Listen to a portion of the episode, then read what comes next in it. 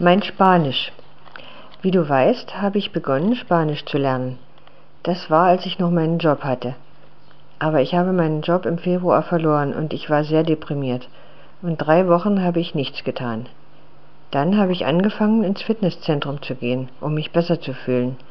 Jetzt bin ich in England, um ein wenig zu relaxen. Wenn ich zurückkomme in die Tschechische Republik, muss ich einen Job suchen.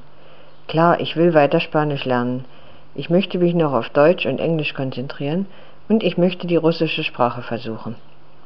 Ich hoffe, dass ich es schaffen kann, vier Sprachen zu lernen. Ich werde sehen.